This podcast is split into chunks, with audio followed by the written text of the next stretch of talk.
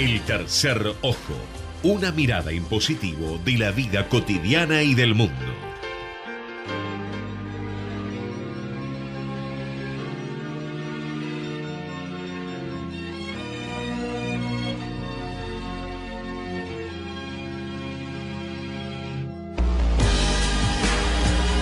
Muy buenas noches queridos oyentes, le damos la bienvenida a este espacio recreativo, este espacio de concordia, de, de una forma de felicidad, porque vamos a tratar la felicidad en este programa que se titula El Tercer Ojo por Ecomedios AM 1220, en la edición número 354, que está bajo la producción general de Federico Politi, operando gracias a Dios Gerardo Subirana, si Dios lo ayuda y las ondas eléctricas lo permite, llegará este programa a sus oídos con la presencia del magnífico conductor, ideólogo, conductor de masas, el señor Fabián Dubá. La presencia de Marcelo Villoldo, el arte, la cultura, el teatro, el cine, lo que está para dar una cuota de felicidad, nos va a permitir disfrutar de su voz radial a la brevedad. Y quienes habla, Oscar Cesarete, un servidor exclusivamente, haciendo este pequeño papel humilde de presentación del programa.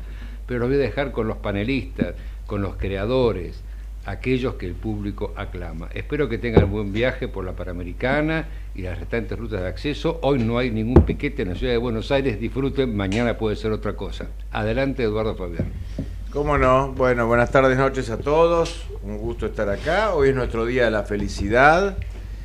Y hay una conexión entre felicidad también y arte, ¿no? Porque el arte, eso que nos aparece tan maravilloso, creativo, imaginativo, eh, la metáfora, el color, el, la forma, el sabor, diríamos, el arte culinario.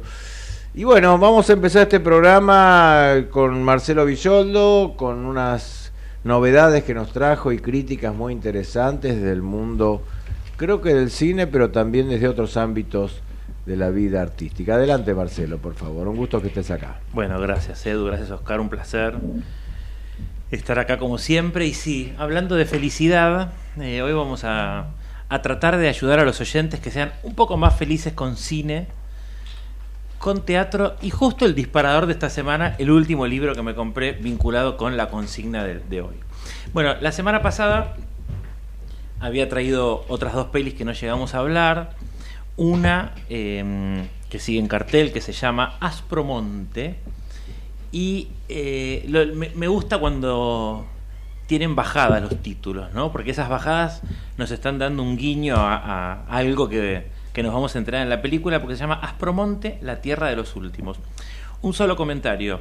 Esta película es una película pequeña, de esas que se estrenan, no sé, o sea, pueden estrenarse en los grandes cines como Cinemar, Cinépolis, quizás te duran una semana en cartel, con lo cual los, los invito, las y los invito a los oyentes que vayan a cines como Cine Lorca. ¿Argentina? No, es una película italiana. Parecía. Sí. Eh, Pero ¿por qué decís que es chiquita? Ch chiquita, a ver, llamamos películas chiquitas quizás a estas, estas categorías de cine autor, por ejemplo. Ah, bien. ¿sí? bien okay. Hay una distribuidora que es Z Films. Esta distribuidora sigue apostando a comprar películas que están en grandes festivales internacionales, pero que quizás acá no te, no te traccionan. No un público claro, masivo. Blondie, por ejemplo. Ahí la, estamos viendo algo. Ahí está, la que mencionamos el otro día, que, ahí está, Valeria Bruni Tedeschi, ¿sí? que digamos, ahí tenés un gran gancho para ir a ver la película, que no es la película de Valeria Bruni Tedeschi, y yo me anoté acá hoy hay un héroe en esta película, hay una heroína, quizás es ella. Ella es una maestra que va del norte, ella nació en Como y se va, ella voluntariamente, no asignada, se va al sur, ¿sí? a una localidad llamada Áfrico, que está en el municipio de la provincia de Reggio Calabria, casi en la bota. Eh, y esto está ambientado en febrero de 1951. Es algo que vos no te ponen la fecha y decís, y esto puede ocurrir hoy en cualquier parte del mundo, incluso en nuestro país, en cualquier localidad, no tan conectada como estamos claro, nosotros en la urbe. marginal, ¿no? Claro, ¿por qué? Porque este es un pueblo donde eh, pocos habitantes, eh, el héroe, digamos, que está ahí, muere su mujer, este, este pequeño spoiler se los tengo que dar, y de golpe hacen un piquete, van al alcalde, el alcalde en otro mundo, o sea, vos estás, vos cuando ellos llegan y suben la escalera decís, estoy visitando un hermoso palacio de los que podemos visitar acá en Buenos Aires, y así está el alcalde, desconectado de la realidad. Y dice, ¿qué viene? ¿Qué pasa acá? No, no, dice, nosotros que somos animales o personas, personas, le dice, ¿y por qué nos tratan como animales? ¿Por qué? ¿Qué pasó? Su mujer se enfermó y no llegó ningún médico, pero ellos tampoco llegaron a la urbe a tiempo. Y entonces él dice, yo me comprometo. Bueno, redáctelo por escrito, lo redacta, le hace a la secretaria redactar, lo firma y eso se lo llevan, esperando que el médico llegue. Nunca llega ese médico.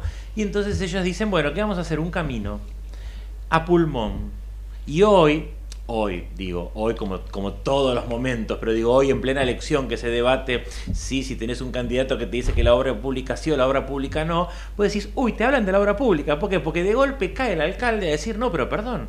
Y te empiezan a dar todas cosas complicadas sobre la obra pública, de cómo hay que hacer eso y que ellos solitos no lo pueden hacer. ¿Por qué? Prefieren tenerlos ignorantes y alejados.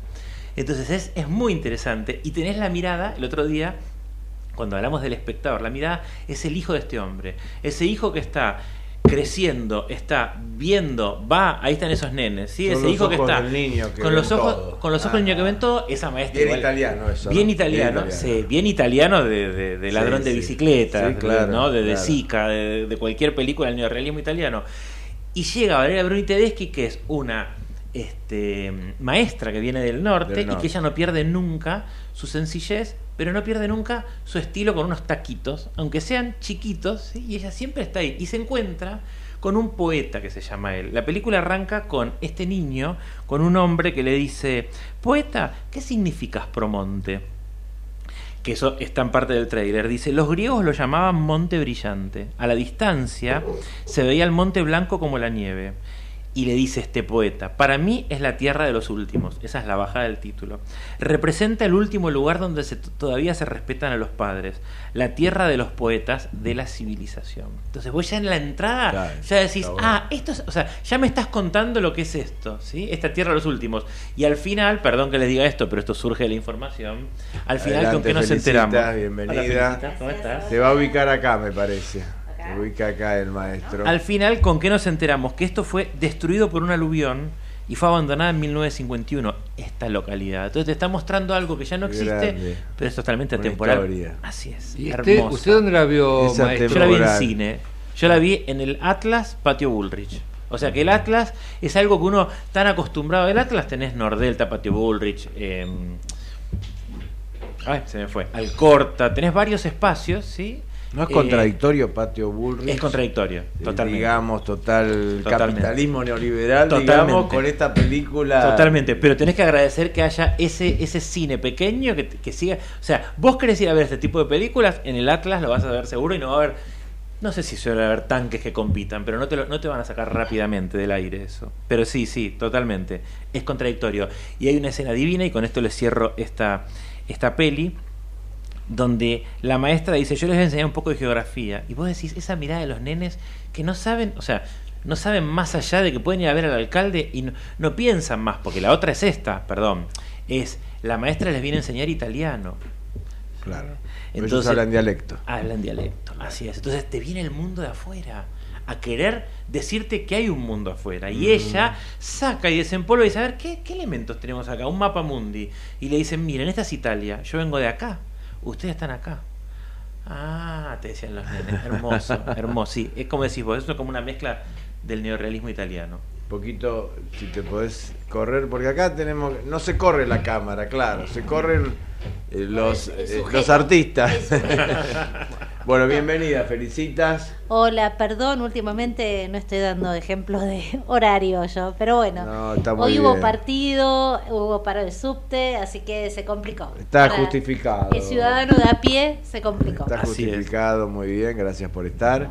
Bueno, estábamos escuchando Aspramonte, esta película de italiana interesante, de autor, que nos contó Marcelo.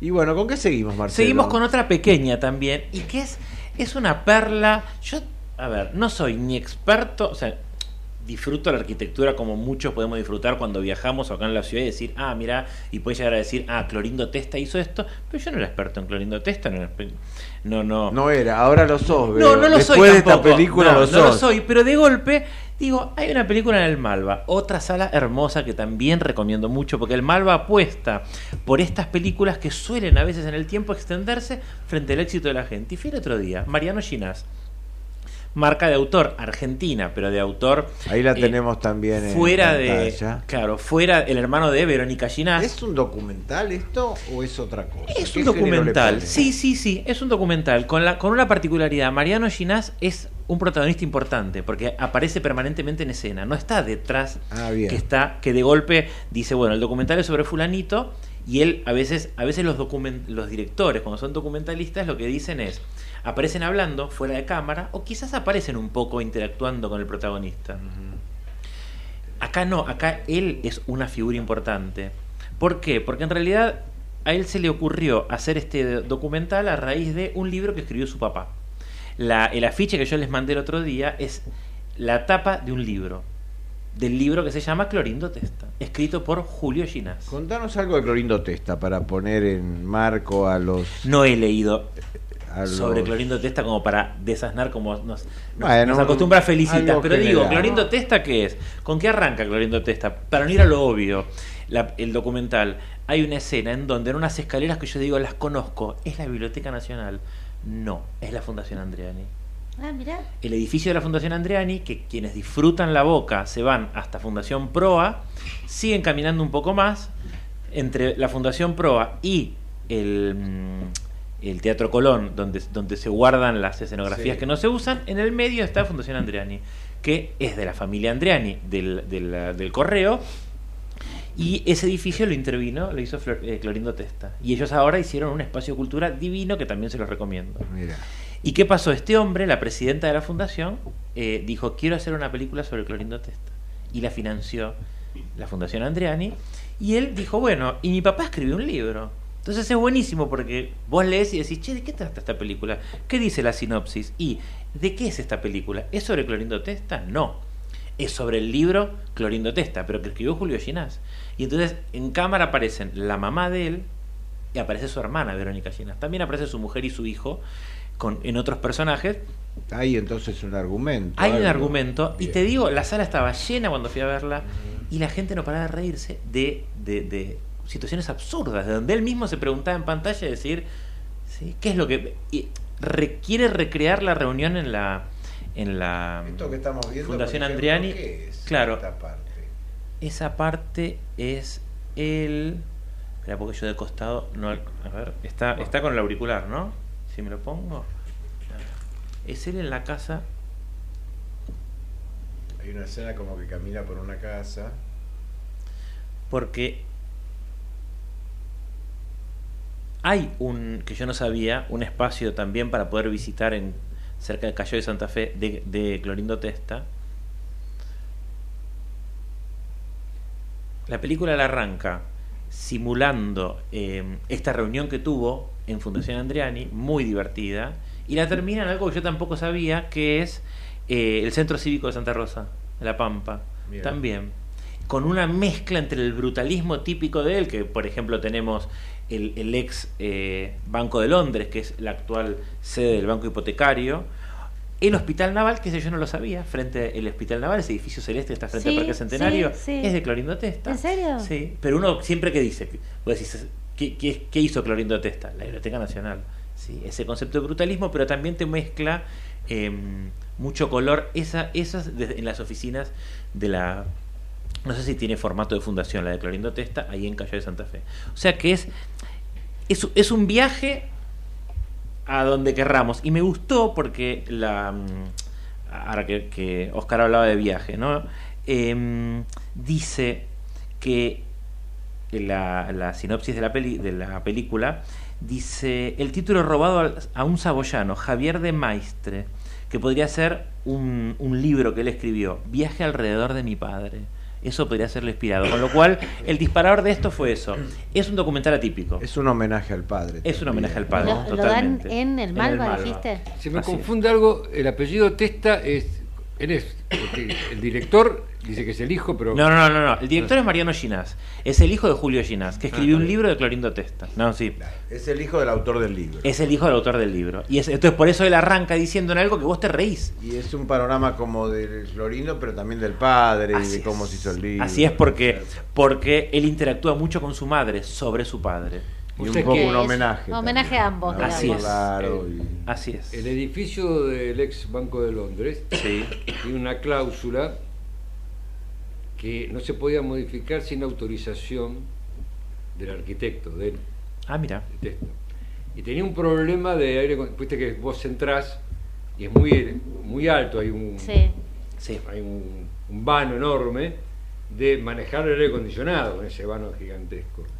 Bueno, después lograron la autorización y quisieron una reforma para manejar el tema del aire acondicionado, porque era cosa muy, muy complicada. Ah, mira. Aparte, Testa fue no solamente arquitecto, sino que fue pintor, Sí. anduvo por todo el género Sí, el artístico. brutalismo es eso, no es que nos parezca bruto, sino No. que el cemento se pone en bruto antes de su punto y no se deja, no se decora con nada, se deja cemento a la vista. Bueno, es. está bueno esto de Clorindo Testa, ¿no? Me parece que de las dos hasta ahora veo Aspramonte. Vamos, bueno, ¿No? vean Aspromonte, sí, sí. Eh, esto, eh, no sé si decir que es un documental brutalista, pero te, te saca, te saca un poco de, de la estructura. Ahora, ¿de qué se reía el público? De lo absurdo. De lo Ah. absurdo, porque él en pantalla se preguntaba esto. ¿sí? Esto, vos fíjate, fíjate lo que dice la sinopsis. Dice, ¿este film es o no es sobre Clorindo Testa? Y si no, ¿sobre qué es? ¿Es sobre la vida del director? ¿Sobre la vida de su padre? ¿Sobre la vida de su país? ¿O será apenas uno de esos films biográficos que proliferan en los festivales de cine en los que el narrador se la pasa relatando anécdotas familiares y sacando fotos viejas del interior de una caja? Entonces, claro, él te- lo sentías tan natural en, en- en que él se burlaba, porque él era el director, era el guionista, a él lo contrataron para eso, pero vos decías, o sea, se preguntaba frente a la cámara y nosotros estábamos ahí diciendo, ¿y sobre qué será este documental? Y nos reíamos con él, no sé, a mí me causó mucha gracia. Alguno podrá decirle, no, como decís vos, voy a Aspromonte, voy a lo, Voy- a lo hasta más, a lo más clásico. Pero bueno. Bueno, y cuando googleé sobre este escritor saboyano, eh, Xavier de Maistre, y este, este título que llama Viaje alrededor, este libro, Viaje alrededor de mi padre, dije, ¿cómo lo conecto? No me voy a ir a la última película, lo conecto con una obra de teatro que vi este fin de semana, que son pocas funciones las que hizo, las que, las que están haciendo a, a- a función llena viene, que se llama eh, Okazán. Y también tiene una bajada, Okazán, que es Diario de viaje de una madre. Carola Reina, yo el otro día fui a ver... eh, Okazán, ¿cómo lo Oka- escribís? Okazán se escribe O-K, la A tiene, no sé cómo será, es como, es una ah, ñ, ah, no, no, es un guioncito. Okazán, Okazán quiere decir madre Mira. ¿En japonés. Ah. Eh, la directora de este libro, la directora, la escritora del libro es Mori Ponsowi y ella es una argentina que vivió en Perú, en Venezuela y entonces escribió un libro sobre el viaje que hizo a visitar durante dos semanas a Tokio a su hijo.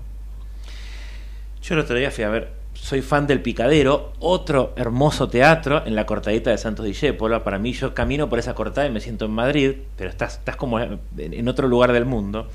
Y es, y es hermosa la movida que se genera en ese teatro. Y siempre me da la. ¿Dónde es la ubicación del picadero? El Picadero es eh, Callao y Corrientes. Callao y Corrientes. ah, la, pasaje. la diagonal esa. La diagonal esa. Pasaje Rauch era antes. Parece No que me sí. acuerdo. ¿Vos sabés No por qué está acuerdo. esa diagonal? No. Ahí doblaba el tren.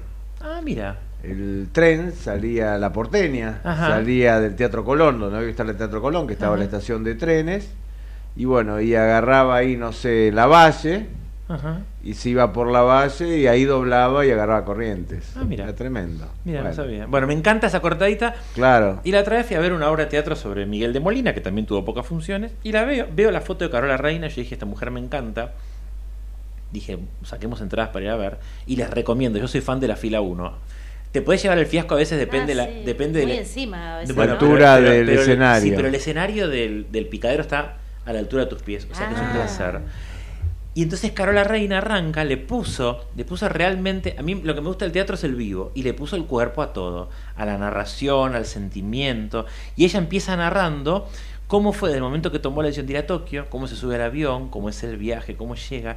Y yo cuando leo la sinopsis digo, una mujer viaja por primera vez a Japón para visitar a su único hijo que se fue a vivir a ese lejano país. En medio de esa cultura tan bella y extraña descubre que su hijo es parte de ese paisaje nuevo y desconocido. Yo dije, Ah, no sé, deliré, bueno. deliré. Era un unipersonal, digo, y había un árbol ahí. Digo, ¿será que el hijo se transforma? O sea, ¿qué te mostrarán? El árbol, el hijo es el árbol. Se hizo parte de ese, de ese. Porque a veces el teatro, como del cine decimos recién, te puede llevar a cualquier delirio. Esas No, plantitas pequeñitas, o quizás como le dicen los japoneses, que no, pero este era un árbol Bonsai, alto, bonsai. el bonsai, no, pero este, bonsai, este era como el jardín de los cerezos, este era un Ajá. árbol todo rosa divino. Sakura. ¿Sakura? El cerezo, el árbol de cerezo. Ah, Sakura. en Bueno, ya tenemos japonés bilingüe. Muy bien, era como un Sakura. Eh, y eh, te va mostrando algo que conectamos con Blondie el otro día. ¿sí? Ella empieza diciendo, yo siempre estuve con mi hijo y siempre viajamos juntos. Y este es el primer viaje que él hace solo. Entonces te mostraba eso y el hijo no está, no aparece en escena. Ella te, te cuenta el diálogo que sostiene con el hijo y hay una escena que se las quiero spoilear porque es, terrible. Es porque unipersonal. es Ella unipersonal. sola en el escenario. ella con sola en el escenario, con nosotros. Bien. Y entonces vos la ves a ella ahí, al espacio como yo te estoy viendo a vos, y ella va por el escenario que no es tan grande, y en un momento ella relata cómo está en Tokio, no conozco Tokio, pero digo, grandes ciudades uno sabe a veces que te puedes llegar a perder de la cantidad de gente, mismo acá en Buenos Aires, una noche en la calle corriente de la cantidad de gente que puede haber, y ella siente que, se, que pierde al hijo. Porque el hijo ya está canchero, porque ya estaba hace rato viviendo Ah. ahí. Y es la escena al revés, es la escena cuando el adulto lleva a su niño. ¿sí? Y vos decís, uy, lo perdí entre, el- entre-". Entonces ella te va mostrando cómo ella, ¿sí? como estuviera caminando por las calles de Tokio, llena de gente, y le suelta la mano al hijo. Vos decís, "Uf". o sea, te reís, te emocionás bastante. Claro. Y al final te da, yo lo puse en el posteo de Instagram, dije, te daba ganas de decirle a ella, de abrazarla, porque la tenías tan cerca para decirle, va a estar todo bien. Porque ella volvió distinta, y yo me anoté esto, ¿no? Y Hoy que hablamos- estamos hablando de viajes, digo, no somos el mismo cuando vamos de viaje, el mismo que vuelve. Y acá con el condimento de que ella fue a visitar a su hijo y se vino sola sin su hijo. Excelente. ¿Tiene un final feliz? Eh, y sí, Y- y, y ella, y ella con la felicidad. y- a ver, por eso, de- depende. Ella vuelve transformada. Sí, ella vuelve transformada y tiene un final feliz porque su De hijo. algún modo ella, eh, a ver, vuelve mejor que como se Vuelve fue. mejor que como se fue, Con sí. menos eh, Sí. angustia, ansiedad, necesidad. ¿no? Sí, Vuelve más reconfortada. sí, Está bueno. Bueno, y les, y les cierro hoy la columna con una película que vi ayer, les vuelvo a decir, en el Cine Club Núcleo, en el Gomón, que es un espacio hermoso, que es un espacio de comunidad que tiene un condimento para mí mayor. Cuando vos ves los martes a la noche, si andás, si alguien anda por el, por ahí por el Congreso y ve una cola grande y ve mucha gente en el Gomón, es toda esa gente y además son adultos mayores. Digo, eh, hablamos un poco con Eduardo antes de venir acá al programa, en función de la, de la movida que él hace con los adultos mayores, eh, es gente que no está estancada en su casa, sino que es gente que tiene ese interés. Hay De jóvenes. empezar algo nuevo, De, de empezar de algo nuevo. viviendo, Así es. ¿no? Este cineclub que está hace, hace Y 70 de años. resetearse, que es tan importante. Así es. Y ayer vimos Karaoke. Karaoke es una película que yo me quedé con las ganas de verla en la semana de cine israelí. Es una película israelí. Se desarrolla en un barrio muy lindo en Tel Aviv. Y la, el afiche tiene una mujer y un hombre que están bailando. ¿sí? Esta Bien. mujer y el hombre son marido y mujer.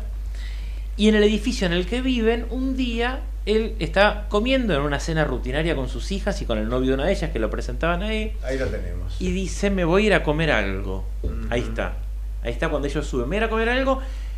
Eh, voy, voy a ir a- al kiosco a comprar algo. Estaba como aburrido ahí en esa, en esa cena. ¿Está en español subtitulado en inglés o Está en español. estará en Ah, es el- hebreo? el no trailer. Hebreo, Bueno. ser. No, no, perdón, Ah, la no. película no, la película está hablada en hebreo, En hebreo. subtitulada en español. Ok. Ah, No pero el la vemos subtitulada en inglés. Ah, subtitulada bueno, en será el tráiler este. Claro. Perfecto. Y, y bueno, baja al estacionamiento y ve una Maserati que le ocupa el espacio de él y se enoja y, se encuentra con un vecino, que el vecino era más enojado porque él se podía enojar pero era muy tranquilo, y le pone sí, un cartel diciendo, me impediste, o sea, maltratándolo, ¿no? Un mensaje, me impediste sacar el auto. Entonces reciben una carta en su casa donde el vecino los invita. ¿Y dónde vive él? En el penthouse. es un también sus orígenes, él vuelve a Israel, pero él se mueve, es muy internacional, el vecino, muy seductor. Y vos fijate lo que dice la bajada de la película. Dice, bueno, un matrimonio de 60 años en un barrio de Tel Aviv se siente atraído por su nuevo vecino, un carismático soltero que tiene noches de karaoke en su departamento. Que esta película fue premiada en el Festival de Cine de Tribeca en Toronto y yo no sé qué, qué saben ustedes del karaoke o, o si lo han disfrutado el karaoke. Ah, para mí el karaoke, amo. para mí el karaoke es pararte frente a, es divertirte, sacar energía y hacer un poco papelón. Y no aunque no tengas voz. Acá ahí, dice eh. la gente se acerca al micrófono para cantar algo sobre lo que siente. Ah. Y al convertirlo en una actuación obliga a estos sentimientos a hacer algo más. Como que tiene Ah. algo espiritual el karaoke. Para mí es una sorpresa. Y entonces, claro, dice, él hace esta fiesta de karaoke, invita a modelos, invita gente divina. eh, y pronto les hará ver que existe una vida fuera de la monotonía, dice la sinopsis. Y de la monogamia también, porque lo primero que le preguntan cuando conocen a... Él le invita a este matrimonio y le pregunta, ¿y ustedes? Hace 46 años estamos juntos. ¿Y a qué te dedicas? Le dice él, soy maestro, estoy en mi año sabático previo a jubilarme. Ah, y viajan, sí, siempre vamos a la isla de Rodas, todos los años Ah, re rutinarios. re rutinarios. Entonces lo interesante es que los dos son seducidos por él. Desde, ahí, ahí los dejo a que vayan a ver la película, desde lugares comunes o no, digo, porque vos decís, bueno, el hombre es seducido por otro hombre. Bueno, vayan a verlo, los dos son seducidos. A punto tal que él le dice, che, pero vos podés dar para actor, ¿eh? Él se tiñe, se empieza Ah, a- a- también la mujer le, le, le tiñe las cejas. ¿Viste? Entonces vas, vas viviendo eso, por momentos decís, ¿a dónde va esta película? Empieza a invitar a otros, a otros vecinos, ellos se ponen celosos. Em, nada, y hay una escena final en una reunión de consorcio que es muy interesante, y te va mostrando, y el director dice, yo me inspiré para hacer esto en mis padres. Durante muchos años me sentí completamente desconectado de ellos, como si estuviéramos hablando un idioma completamente diferente. Nunca persiguieron sus sueños, dice ellos. Dice. Y, y todavía a la edad de ellos, adulta, estaban esperando de comenzar a su vida. Pero lo que yo sentí de esa película es, esto lo solemos ver en los adolescentes, que el adolescente de golpe, o mediana edad, que decís, bueno, sí, rompo con todo, arranco de vuelta.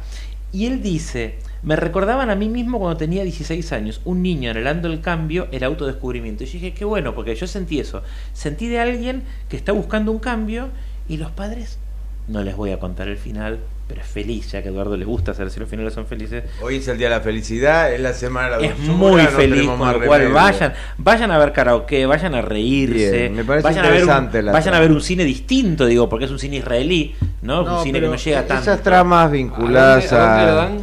Eh, ahora ya les digo, pero la dan en muchos cines. Se estrena mañana, justamente. Ah, claro, vos la viste en el me- Gaumont. Yo la vi en el, claro, eh, en preestreno, que también hacía las veces de función de prensa, pero mm, ahora mientras. Está bien, está bien. No, vos debes Sí. tener carnet de prensa del tercer ojo. Yo me doy cuenta te- de eso. Claro, ahí tengo está. que Vas por ahí. Así es, Vas por ahí. Entra donde quiere. así No, es. pero es interesante todo lo que implique quebrar la rutina o Mirá. lo que implique una posibilidad de transformación personal. ¿no? Cinépolis Recoleta, Cinépolis Pilar, Showcase Norte, Atlas Patio Bullrich, Multiplex Belgrano y en Rosario en Cines del Ah, Centro. en todos lados. Así que tenés Bueno. muchas salas en distintos barrios.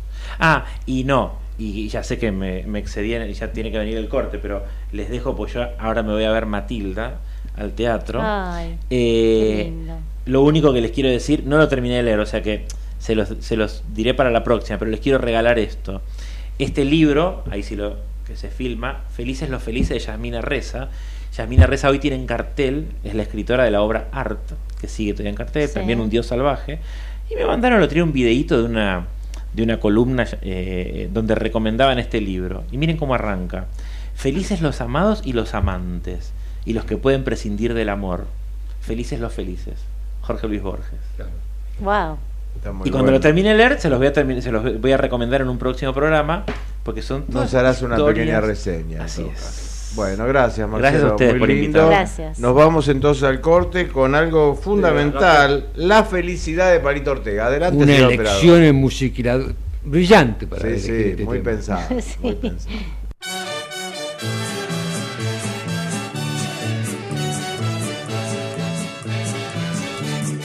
Antes nunca estuve así enamorado, no sentí jamás esta sensación. La gente en las calles parece más buena, todo es diferente gracias al amor, la felicidad, ja, ja, ja, ja, de sentir amor. Hoy hace cantar a mi corazón felicidad, ja, ja, ja, ja, me la dio tu amor. Hoy vuelvo a cantar, gracias al amor y todo gracias al amor. La felicidad, ja, ja, ja, ja, de sentir amor. Hoy hace cantar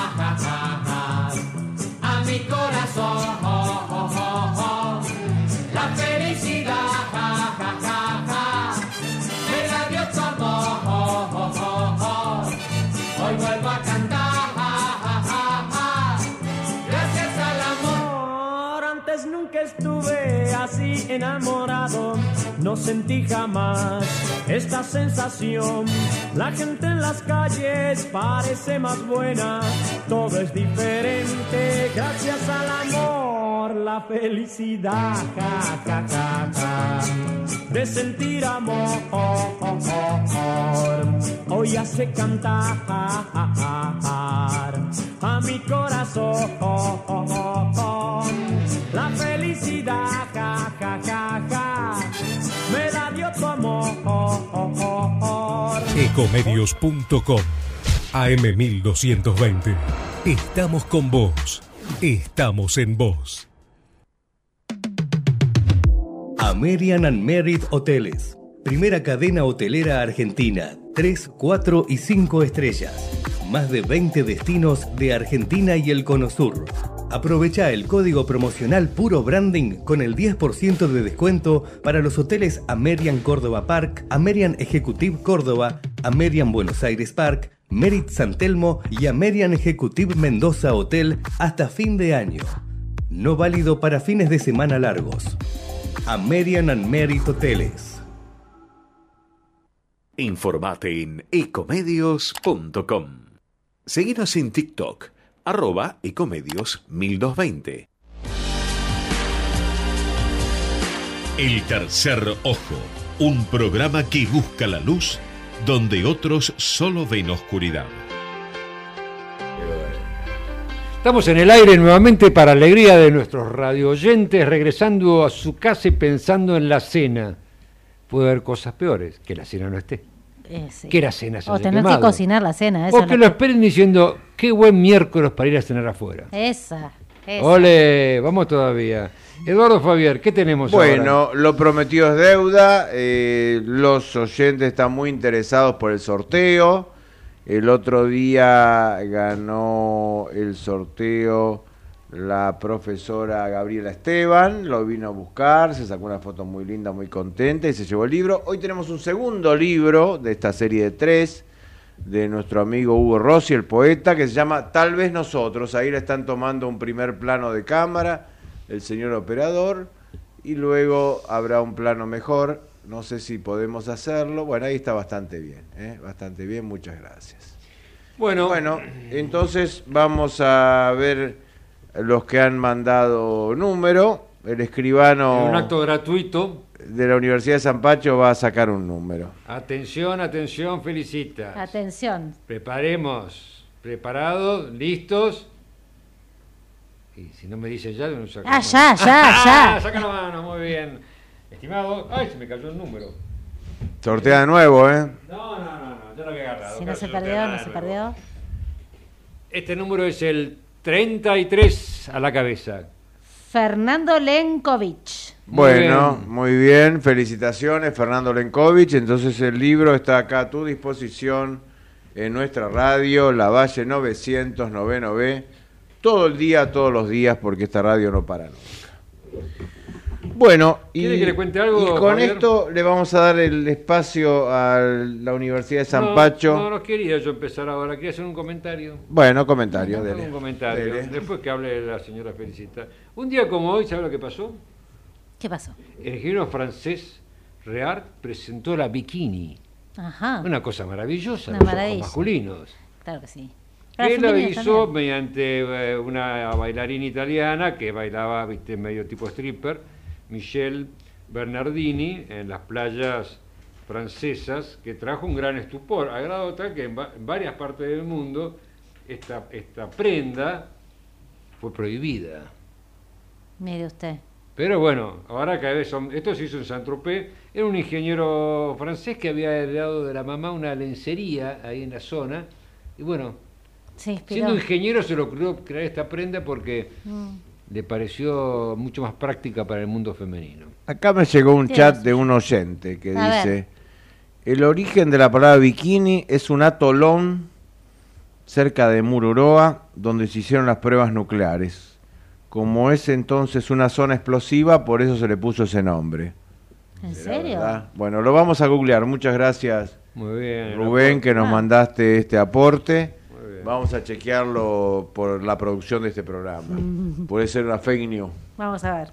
No, y un día como hoy, lo último, ya después Sí. le dejo a la conductora, se crea una de las bandas musicales de rock más importantes del rock inglés, A ver. ¿Cuál es? Pink Floyd. Oh, la más. Una masa, una masa. Bueno, Sí. también, y le doy el último dato. Un día como hoy perdimos tal vez uno de los mayores hum- humoristas del país, con humorismo muy de familia, ¿Quién? Luis Pepe. Andrini. Ah. Iba a decir Pepe Biondi. No, y un día como hoy, lo último, ya me voy, no molesto más. No, Usted escribano, me usted tiene todo el programa, usted es el dueño. Un día como hoy, Nápoles vibró. ¿Qué pasó? Ajá.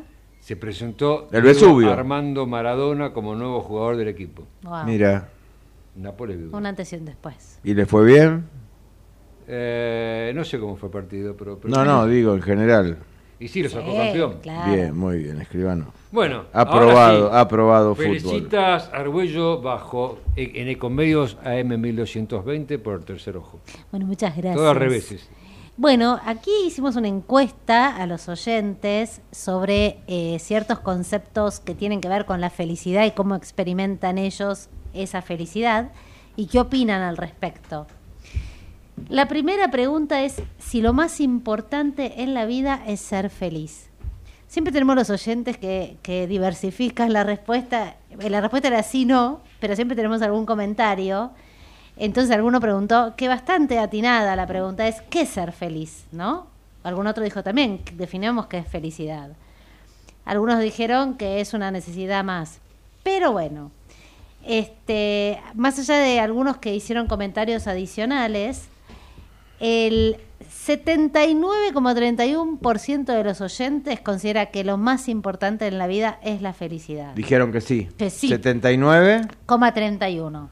como 31, bastante alto. Acá no hay segunda vuelta, escribano. No, no. Súper alto. Va directo. No hay ganador, balotaje. le damos No hay el balotaje. juramento del Acaba 10 de diciembre. directo. Y bueno, esto se conecta a la posmodernidad. Correcto. Te voy a explicar por A qué. ver.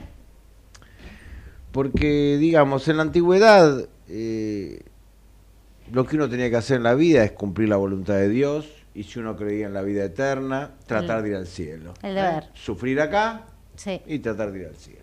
correcto. La modernidad, que abandona la idea de Dios, la reemplaza por la razón. Entonces tú, vos lo que tenés que hacer es lo que tu razón te dice que es tu deber. Por ejemplo, sacrificarte hoy para vivir mejor mañana o para que tus hijos tengan un mejor futuro. Correcto. La posmodernidad, la gente de hoy, el mundo post Segunda Guerra, los jóvenes, dicen, mire, lo que importa es el hoy. Sí. Y lo que yo quiero hoy es pasarla bien, o sea, ser feliz. Sí. Sí, pero va en línea igual con antiguas creencias también religiosas. Yo creo que es un tema, no vamos a meternos en eso, pero el que fuimos creados para ser felices o un Buda hablan de la felicidad como un propósito y eso es muy antiguo, digamos. Pero no nos vamos a meter a No, pero de la- fíjate, la felicidad de Buda es la renuncia, ¿no? Sí, sí, es como la el... renuncia a todo. Pero es la no tener felicidad. deseos, suprime tus deseos. Pero claro, bueno, pero por ahí entonces entras y en la... llegas al nirvana, bueno, serás feliz, Pero pero, no tenés deseos. Claro, pero entras en la discusión de la primera pregunta que es exactamente lo que dijo un oyente. ¿Qué es ser feliz? Claro. ¿No? Entonces ahí viene el todo. porque, digamos, a ver, veamos qué es ser feliz. ¿Qué es ser feliz? Bueno, ¿Qué no. es ser feliz? ¿Querés Bueno. seguir con la encuesta? No, Bueno, sigamos sigamos con la encuesta, después. Tenemos un par de respuestas no- nos igual. retoma, nos volvemos. Entonces, eh, lo más importante de la felicidad en la vida, sí, 79. Exactamente. Muy bien. Correcto. Vamos a la segunda. Después, una pregunta súper interesante. ¿Ser feliz depende de las circunstancias que te rodean o de vos mismo? Entonces, eh, tenemos la opción de depende de las circunstancias, depende solo de mí o depende de ambas. O sea, de las circunstancias y de mí. De las circunstancias, tan solo el 5,88% de los oyentes dijo que era lo que eh, lograba la felicidad o no. Según las circunstancias, soy o no soy feliz. Que depende de mí, o sea, de- del sujeto que pretende ser feliz, 20,59. Ajá, mira. Depende de ambas, 73,53%. Em, Bueno, después profundizamos. Porque Después Felicita profundizamos. necesita dar Yo necesito hizo ordenar, encuesta, hice el Excel, trabajó. por favor, los Sí, cálculos, señora, adelante, la por regla favor. de Vamos a la tercera pregunta. Bueno, y la exigencia de la sociedad actual para ser feliz, ¿te parece positiva o negativa? Redonditos salieron los números acá, increíblemente. Positiva 40%, negativa 60%. O sea, el 60% de los oyentes considera que la exigencia actual para ser feliz o de ser feliz, esta exigencia de hoy en día, es negativa en sus vidas. Aclaremos que más de uno dijo, o sea, Hacenos algunos, ver, algunos Claro, comentarios adicionales. Se por hicieron ejemplo. varios comentarios. ¿Qué escuchaste? ¿Qué por viste? ejemplo, uno decía, bueno, depende de positivo o negativo según cómo lo tomes. No es objetivo, o sea, no es objetivamente, no, no necesariamente existe una, una exigencia de la sociedad para ser feliz. Algunos creen que esta es exigencia, otros no. Este, Claro, pues la pregunta ya tenía una afirmación de que había una exigencia. Claro, ¿no? Y hay gente que por ahí decía, no estoy de acuerdo que haya una exigencia social de ser feliz. Exacto. Después está, bueno, el, el tema de qué es ser feliz, eh, muchísimo. ¿De ¿no? algún comentario de que Por te haya llamado la atención o que te parezca interesante mencionar? Eh, por ejemplo, uno dijo que era muy difícil contestar la encuesta. La felicidad depende del equilibrio emocional y la paz interior, de no hacer el mal y de no actuar con egoísmo. Me gustó, un oyente te mandó un video de YouTube donde Gaudio hablaba de Bielsa y Bielsa decía que había cinco elementos para él, eh, para ser feliz, que era dar, tener fe o creer en algo, familia y amor, éxito como profesional. Y él a medida dice, cuando vas logrando una cosa, siempre te vas encontrando con que en algún momento se te pierde la sensación de felicidad. Logras el éxito profesional y te deja de ser suficiente. Logras el amor y a veces te deja de ser suficiente. Dios no te es suficiente. Entonces la quinta es la sigo buscando. Un poco es esto de buscar la felicidad de manera permanente, ¿no? Eh, hubo un montón de comentarios. Entiendo que a veces nos suceden un combo de circunstancias sumadas a las que uno mismo elabora, dando un brillante resultado. Hacer de la felicidad un estado de exaltación no me parece positivo, pero sí es buscar la paz y la alegría, un estado de equilibrio y satisfacción. Este, mm, bueno, que la felicidad es un estado momentáneo que nos gratifica, pero que después viene la realidad y no se vive permanentemente en un estado de ibris. Eh, dice, creo que la sociedad actual te muestra la felicidad de una manera muy distinta a la que cada uno puede definir. Mercado, consumo, estatus social. Tal vez disfrutando la vida mucho más sencillamente, actividad social, amigos, objetivos alcanzables, tengamos la felicidad a la que este, aspiramos. ¿Yo puedo hacer mi comentario? Claro. Para mí, eh, esto, esto que, esto, esta pequeña discusión que se armó recién es el eje de todo. Para mí va en qué es para cada uno ser feliz, ¿no? Este, yo de pronto te, te puedo mirar a vos o vos a mí y decir, por Dios, o sea, yo esa vida no la querría. Y sin embargo, quizás yo en mi vida estoy muy feliz. Y lo que yo pretendo, O sea, dirías que es subjetiva. para mí, ¿En eso estamos de acuerdo? Todos ya lo discutimos. Eh, ah, lo han discutido, muy bien. Entonces, primero, habría de acuerdo que es subjetiva. Hay acuerdo ¿Estamos de acuerdo? Bueno, 100%. Es subjetiva, depende de cada sujeto. No podemos dar una fórmula general que el que tiene esto, hace esto o siente esto es feliz. Correcto. exacto. Sigamos. Eh, el cómo ser feliz, esta, esta es una idea mía. Yo creo que hubo un libro, hubo, me acuerdo de haber visto un documental de una mujer que se dedicó a estudiar la felicidad, este, una inglesa, si no me equivoco, y ¿no? Hacía las encuestas y análisis y todo, y una de las conclusiones más importantes que, que sacó fue que la- las interrelaciones humanas influyen un montón en la sensación de felicidad. Eh, y otra de las, o sea, y, estudió cómo los procesos de gente que salía de la depresión, por ejemplo, decía que algo tan, eh, quizá parece básico, pero que no lo es, que es la gratitud. O sea, el, dice, el, ella lo decía en inglés, count your blessings, cuenta tus bendiciones, ¿no? Cuenta todas las cosas positivas. Todos los días sé consciente de todo aquello positivo que tenés. Y ese proceso de reconocer y de agradecer esas cosas positivas que uno tiene, pero estamos hablando, o sea, no lo digo yo, fue un estudio eh, que hizo ella y estadísticamente, donde el poder empezar a O sea, reconocer eso... ayudaría a la conciencia de lo bueno. Exactamente, la conciencia Porque de lo viste bueno. que a veces hay cosas que en el momento no se disfrutan porque uno está corriendo y cuando te las acordás decís qué bien, qué lindo ese momento que fuimos a tal Ojalá lado, hubiera- que hicimos hubiera- tal sí. cosa, que tuve esa cena con fulano Sí. y charlamos de esto. Y en el momento no me di cuenta. Bueno, Entonces, eh, eh, lo que dice con la gratitud, uno a la medida que enumera, toma conciencia. Y puede entonces te- tener conciencia de las cosas buenas que le pasan y esto lo, lo, lo emplaza en una felicidad. Y el tema de las relaciones humanas, eh, vieron que hay, hay estudios sobre la felicidad de los países, ¿no? Los países más felices, no sé si lo hablaron antes de que yo llegara. No, no, estábamos esperando Y tu, sí, tu increíblemente aporte profesional. Argentina, para digamos, convengamos que somos uno de los países con más inflación, sabemos que tenemos lo nuestro. Sin embargo, eh, a nivel ranking de felicidad está bastante arriba. Eh, y justamente dicen que tiene que ver con esos lazos afectivos de, de amistad y de, fami- y de, familia que se generan en, en, la, en la sociedad argentina, que bueno, así como, como nos matamos y todo, nos queremos mucho.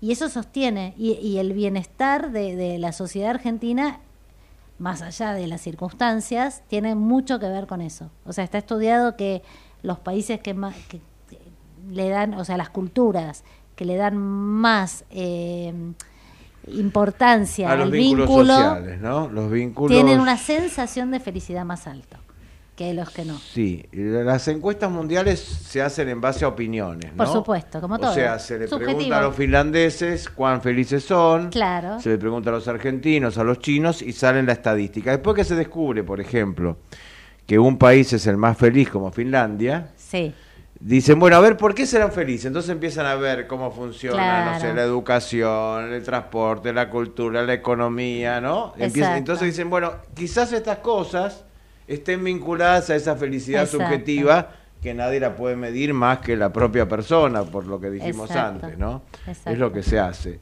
Sí, est- está muy bueno esto, pero entonces definir la felicidad no es fácil, es subjetivo, hay algunas recetas para acercarse o para ver qué nos puede dar más felicidad.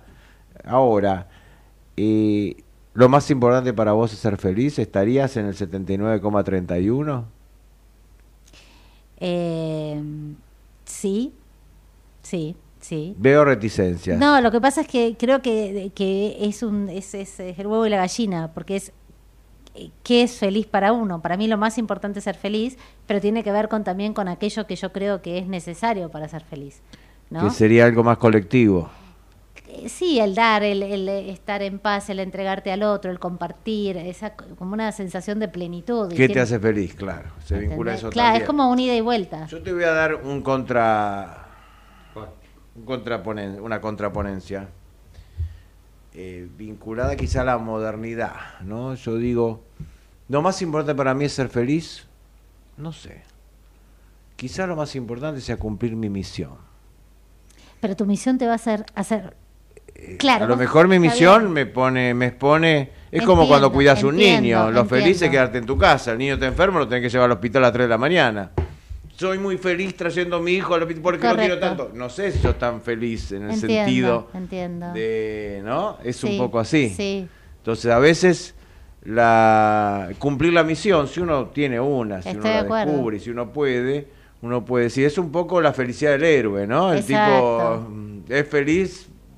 Bueno, lo más importante, eh, lo, lo te pongo como otra no, es que opción, está ¿no es perfecto, cierto? está perfecto. Como otra opción. Así Yo- como en la antigüedad podíamos decir, bueno, cumplir con Dios, aunque sea sufrimiento. ¿no? Claro. Una- en fin. Sí, Claro, uno puede que... decir, sufriendo soy feliz, claro, con eso Claro, no. es difícil. Lo que pasa es que la pregunta es si lo más importante es ser feliz y si uno le pone una carga hedonista a eso de ser feliz, no. Claro. Pero si tiene que ver con... Ahora, la de quién depende estaba pensada porque una vez se le echa toda la culpa a las circunstancias. ¿Cómo querés que estés si me Sí, pasa esto, si sí. me pasa lo otro, si me pasa acá, si me calla? ¿Cómo querés que estés si soy pobre y el otro es rico? Y por ahí ves al rico y el rico es más infeliz que el pobre. O sea, eh, re- regula un poco cuánto uno puede modular y decidir su propia felicidad y cuánto influye en las circunstancias. Yo creo que no es uno u otro. Vos, Para por más que tengas es. mucho dominio de vos y seas, eh, no sé, el Saibaba, en un contexto muy complicado, Es más difícil. destructivo, no podés O serlo, sea, tal ¿no? cual. Exacto. Eh, tampoco puedes estar esperando que todo se arregle para ser feliz, porque nunca vas a estar. Ahí hay un hay un elemento que combina, ¿no? Estoy de acuerdo. Ahora, creo que el que maneja eso es uno. Sí, estoy de acuerdo. O sea, yo creo que vos, si, un, si tuvieras que poner un porcentaje de cuánto depende de vos, cuánto de afuera, quizás tuvieras que ir a un 60-40, 70-30, ¿me explico? Sí. Algo que vos decís, bueno, en gran parte de mí, pero también lo externo va a influir. Fíjate igual que nos tu- tuvimos una, era una encuesta, un estudio que decía que el 50% de nuestra sensación de felicidad tiene, eh, tiene aporte genético. Y yo creo que también nos enseñan a ser felices. O sea, nos viene la carga genética, así como hay una carga genética que, trans- que transmite la depresión o lo que sea, y también nos enseñan. Si vos escuchaste a tus padres apreciar las cosas, Claro, más que genético sería la transmisión. las dos cosas, ¿eh? yo creo que hay una carga genética y hay un Bueno, aprendizaje. estimada, tenemos que dar el paso a la Universidad de San ¿Cómo Pacho no? porque si no nos van a poder reclamar. Hay, hay cosas muy preparadas, muy Sí, elaboradas por el señor rector. Muchas gracias, muy bueno. Contrario. Felicitas. Tráemelo, estimado.